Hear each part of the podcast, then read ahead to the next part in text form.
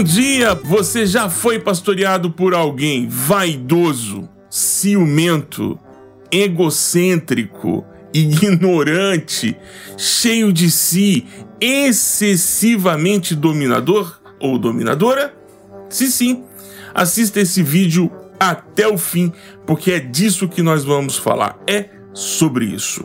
Um bom dia para você, um bom dia para todo mundo que está assistindo aqui. Leitura compartilhada é uma é uma forma de servir a sua vida e servir a vida da igreja. O nosso desejo é que você leia o texto bíblico. Nós estamos lendo o Novo Testamento todo em um ano. Hoje começamos mais um livro, o livro de Tito, mas continuamos com o mesmo tema: o desafio de frequentar ou o drama de frequentar uma igreja. E hoje vamos falar sobre de quem é a culpa por ser você ser pastoreado ou ter sido pastoreada por gente excessivamente egocêntrica, vaidosa, cheia de mimos, uma pessoa com um ego do tamanho de um arranha-céu. Se você já teve contato ou foi liderado por gente assim, hoje eu vou te contar de quem é a culpa. Vamos lá, vamos ao texto de Tito, então? Tito, capítulo 1, do verso 1 verso 16. Obrigado por você ter dado play. Tito, do capítulo 1 ao do verso 1 ao verso 16. Paulo então escreve, e assim nós lemos esta manhã. Abre aspas para o apóstolo Paulo. Eu, Paulo, escravo de Deus e apóstolo de Jesus Cristo, escrevo esta carta. Fui enviado para fortalecer a fé daqueles que Deus escolheu para ensinar-lhes a verdade que mostra como viver uma vida de devoção. Essa verdade lhes dá a esperança da vida eterna. Da vida eterna que Deus, aquele que não mente, prometeu antes dos tempos eternos. Olha que glória a Deus por isso. E agora, no devido tempo, ele revelou esta mensagem, mensagem que anunciamos a todos. Por ordem de Deus, nosso Salvador, fui encarregado de realizar este trabalho em favor dele. Escrevo a Tito, meu verdadeiro filho na fé, que compartilhamos. Que Deus, o Pai e o Pai e Cristo Jesus, nosso Salvador, deem graça e paz. Deixei-o na ilha de Creta para que você completasse o trabalho e nomeasse presbíteros em cada cidade, conforme eu te instruí.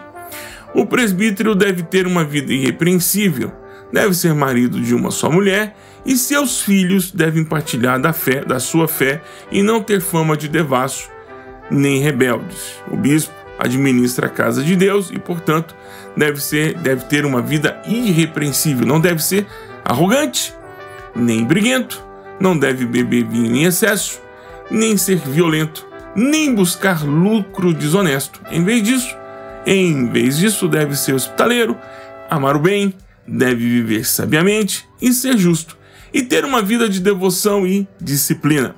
Deve estar plenamente convicto da mensagem fiel que lhe foi ensinada, de modo que possa encorajar outros com o verdadeiro ensino e mostrar aos que se opõem onde estão errados. Pois há muitos rebeldes que promovem conversas inúteis e enganam as pessoas. Refiro-me especialmente àqueles que insistem na necessidade da circuncisão. É preciso fazê-los calar, pois, com seus ensinamentos falsos, têm desviado famílias inteiras da verdade. Sua motivação é obter lucro desonesto. Até mesmo deles. Um profeta nascido em Creta disse: Os cretenses são mentirosos, animais cruéis e comilhões preguiçosos. Isso é verdade. Portanto, repreenda-os severamente a fim de fortalecê-los na fé. É preciso que deixem de dar ouvidos a mitos judaicos e às ordens daqueles que se desviaram da verdade. Para os que são puros, tudo é puro, mas para os corruptos, e descrentes, nada é puro, pois tem a mente e a consciência, consciência corrompida. Afirmam que conhecem a Deus, mas o negam por seu modo de viver. São detestáveis e desobedientes e não servem para fazer nada de bom. Lemos o texto de Paulo e a pergunta que fica é: você já foi pastoreado por um pastor, pastora, que era excessivamente vaidoso ou vaidosa? Você já foi liderado por gente que tinha um ego do tamanho de um arranha-céu? Ou você já teve contato com lideranças que lideravam o grupo como se as pessoas fossem suas escravas? Pois é, sabe de quem é a culpa de você ter passado por isso? Eu vou te contar de quem é a culpa por você ter lider sido liderado e ter enfrentado e vivenciado gente assim. Sabe de quem é a culpa? A culpa é de quem colocou essas pessoas ali.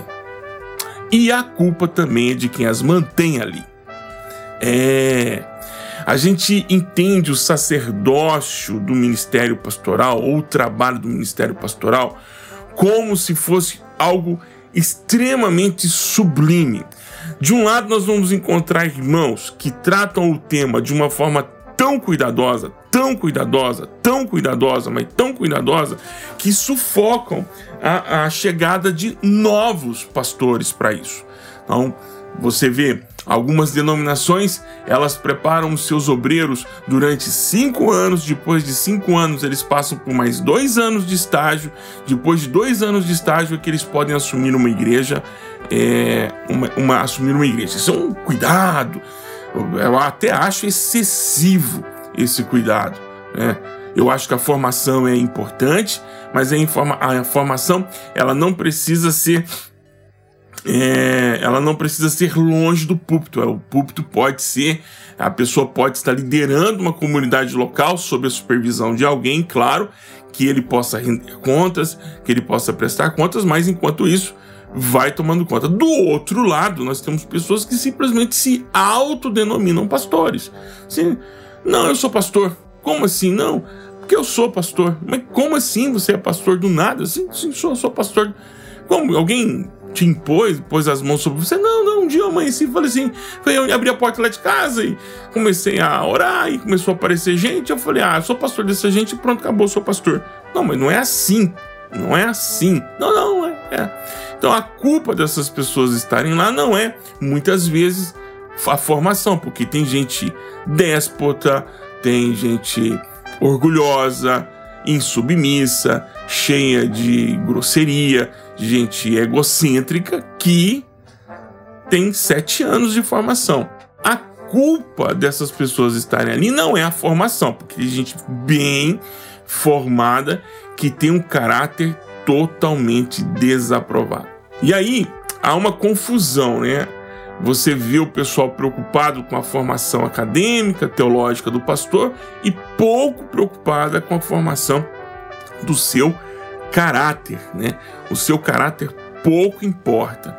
Então o cara tem mestrado, doutorado e tem doutorado, estudou não sei aonde nos Estados Unidos, fez outra pós no Canadá, fluente em três idiomas, escreveu não sei quantas toneladas de livros, mas é um cara mau caráter. É um mau caráter. É um cara mau, invejoso, mal resolvido, ciumento, é, é, é, não é uma pessoa que trabalha com consenso, não é uma pessoa consensuosa, é uma pessoa que trabalha sempre na base do conflito, gerador de conflito, né? Que é a palavra nova agora, é treta, mas ela está sempre gerando conflito, ela nunca é pacificadora, ela não tem uma palavra pacificadora, ela tem sempre uma opinião sobre as coisas dos outros, comentarista de internet, né? É, alguns acabam apelidando essas pessoas de, entre aspas, Felipes Netos da internet, né? Que tá ali só para dizer, é, dar a sua opinião a respeito daquilo. E tem muita gente que vai atrás da opinião desse tipo de gente, paciência, que me faz levar que a culpa também de ter você estar passando por isso ou estar tá enfrentando isso é sua. Por quê? Porque você talvez não denuncie essas pessoas. E por que você não denuncia? Não denuncia? Porque você ainda acredita que estas funções elas são sacrossantas ou são invioláveis ou são intocáveis. Não, não são. Não são. E nós lemos no livro de Tiago, aliás, no livro de Timóteo, quando Paulo diz a Timóteo: olha, o bispo deve ser repreendido e a repreensão do, do, dos presbíteros deve ser em público, porque sua vida é pública. Em público, com amor, com testemunhas, com cuidado para salvar o irmão e não para detratar o irmão, não para expor o irmão a, a não, não, não não é um jogo de, de poder, né? Ah, vou expor o bispo ou o presbítero porque aí eu, eu tomo o lugar dele. Não pode ser um jogo de poder, que muita gente faz isso como um jogo de poder. Utiliza isso como um mecanismo de poder, de troca de poder ou de conquista de poder. Isso também está errado. Não é por esse lado. No entanto, é, então essas pessoas acham que o ministério pastoral ele é intocável. Não, ele não é intocável. O pastor ele é membro da igreja como qualquer outra pessoa é membro da igreja. Ah, mas você vai dizer assim: ah, mas a gente tem que tomar cuidado porque ele é um servo de Deus. Todos nós somos servos de Deus. E o pastor, ele deve ter uma postura um pouco mais cuidadosa do que os outros, porque a sua vida é visível, está exposta. O pastor tem uma casa feita de vidros. Uma casa feita de vidros, então tem que tomar muito cuidado com tudo aquilo que ele faz, com tudo aquilo que ele fala, mas ele não é ele não é inviolável, ele não é, é inimputável. Sim, o pastor tem que ter e tem que ter essa consciência. Às vezes nós não denunciamos, né? Porque ele é egoísta, porque ele é ganancioso, pastores gananciosos, pastores gananciosos. Esse é um problema. Tem muito teólogo que se tornou um ótimo comerciante. Cuidado, meus irmãos, cuidado. Cuidado que tem muito pastor de internet que o que quer fazer é vender você, vender para você um livro e enriquecer as suas custas. Cuidado, muito cuidado, porque o ministério de pregadores itinerantes, que é uma benção, que é uma benção, é, mudou os, ou ampliou as suas áreas de atuação e agora também está na internet. Então, cuidado com esses que mercantilizam a fé. Muito cuidado, muito cuidado, muito cuidado mesmo. E ó, esses estão em todas as expressões teológicas. Você vai encontrar de reformado a abibolado. Você vai encontrar gente de todos os lados, de todas as esteiras, de todos os desenhos teológicos que querem enriquecer, aproveitar a grande oportunidade da internet e levantar um por fora. Cuidado, porque o foco dessas pessoas não é você, o foco é elas, são elas mesmas. E, e é triste constatar isso porque porque essas pessoas, à medida que elas vão se tornando referenciais, à medida que elas vão se tornando pessoas notórias e com um grande número de engajamento na internet, com força midiática, elas vão crescendo dentro de suas próprias bolhas. Essas pessoas, estas mesmas pessoas, elas é, elas se tornam pequenos deuses dos seus feudos de bolha é, aquele pequeno feudo, de, aquela burbuja, né, que habla assim, se fala em espanhol, é, aquela bolha dela, aquela bolha, aquele espaço dela, né, aquele círculo de bolha dela, ela se torna um imperador. E quando ela se torna imperador, ela se torna um semideus, e alguns se consideram até deuses, que não são é, você não consegue acessá-las para início de conversa, são superstar, são estrelas, e elas não aceitam a repreensão. Não aceitam. E eu tive experiência com três dessas pessoas em que elas não aceitaram a orientação bíblica para o que elas estavam fazendo. Simplesmente desprezaram. Bom, Deus é testemunha de que ele me pediu para que falasse com elas e eu falei. E elas não me ouviram, não deram bola paciência, eu fiz o meu trabalho. Às vezes, como Jonas, né? Você vai lá, faz seu trabalho querendo que a pessoa não se arrependa e que ela de fato siga seu caminho rumo ao inferno. Mas Deus, por sua graça e misericórdia, faz com que essas pessoas se arrependam um, um, um, em um tempo de suas histórias. Ainda não se arrependeram, ainda continuam fazendo, falando e fazendo bobagens, mas quem sabe a semente que foi lançada ali um dia germine. Essas pessoas que lideram a igreja, lideram a igreja porque foram escolhas muito mal feitas. E as escolhas muitas vezes parte da própria igreja. Por exemplo, as igrejas congregacionais, elas escolhem os seus pastores, elas determinam quem irá pastoreá-las. As igrejas é, semi-episcopais, como a Assembleia de Deus, não, não é assim. O pastor é colocado ali pela presidência do campo. E aí, muitas vezes ele chega e o presidente do campo é o grande responsável por tudo que está acontecendo ali. Então, se ele pôs aquele pastor ali e ele é, é esse soberbo, é uma pessoa cheia de, de agressividade e com ego inflado, vá até o presidente do campo e denuncie. A permanência dele ali ou a sua permanência ali é culpa sua. Não adianta dizer que Deus quis, que Deus colocou, porque o apóstolo Paulo é muito claro aqui para Tito. Olha, a escolha dos presbíteros em cada cidade passa por você. Você é a pessoa que irá buscar essas pessoas, então tome cuidado. A permanência dessas pessoas no cargo de presbíteros continua e a responsabilidade da igreja. A igreja é responsável por isso. Não adianta passar fatura para Deus como se Deus fosse o culpado desse cara ser como ele é. Se ele não é obediente à palavra de Deus e você continua frequentando um lugar como esse, a culpa é sua. Eu tenho dito aqui, disse outras vezes. Você continua sofrendo no lugar onde você está porque você quer. Ah, mas eu orei a Deus, Deus não me deu permissão para sair. Deixa eu explicar uma coisa para você de uma forma muito clara. Quando você é correntista de um banco e esse banco tem muitas agências na cidade e você, o seu comércio, você mudou de emprego ou o seu comércio abriu em outro local, você transfere sua conta para um outro. Se o gerente, por exemplo, o gerente que está da sua conta ali, ou também acontece muitas vezes isso, o gerente da sua conta é um gerente muito bom, sempre deu bons limites, é um cara que resolve sempre os seus, os seus BOs. Aí ele muda de agência, ele vai para uma agência maior, foi promovido. E aí o que, que você faz? Bom, se você é uma pessoa esperta, você vai acompanhar o seu gerente. Você não vai esperar o outro gerente chegar para ganhar confiança, você vai acompanhar o cara. Falou, ó, oh, quero transferir minha conta para cá.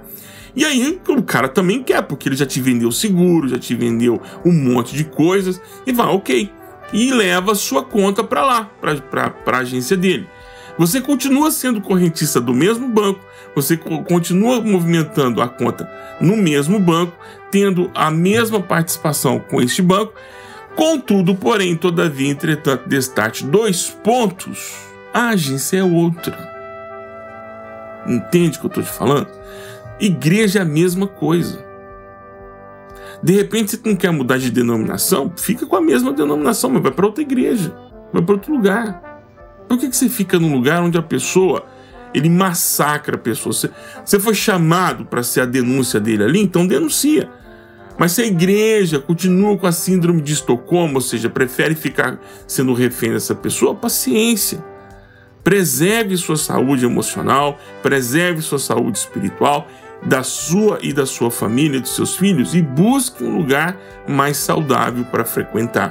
Pode ser na mesma denominação, pode ser em outra denominação. Agora, buscar outra denominação tem um custo, né? Você vai ter que aprender a conviver com as manias e os defeitos da nova denominação. Mas nada justifica você continuar frequentando o mesmo local.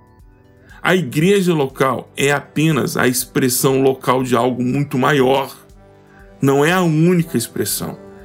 É importante que você esteja numa igreja local. É importante que você frequente ali. Às vezes, seria até muito honesto, seria muito bom se o pastor ou a liderança da igreja, vendo que você não está se adequando, se enquadrando, se você não está ficando bem ali, avisasse para você, meu irmão, é melhor você buscar outra comunidade de fé. Você exige coisas da gente aqui que a gente não tem como te oferecer. Você exige coisas de nós que nós não temos. Talvez o seu lugar seja Rio Song. Vai para Rio Song. Talvez o seu lugar seja é, uma igreja da parede preta, das, da fumacinha, dos, do gente cantando aleluia durante 40 minutos. Vá em paz. Vá em paz, sirva ao Senhor, o nosso Senhor, neste local.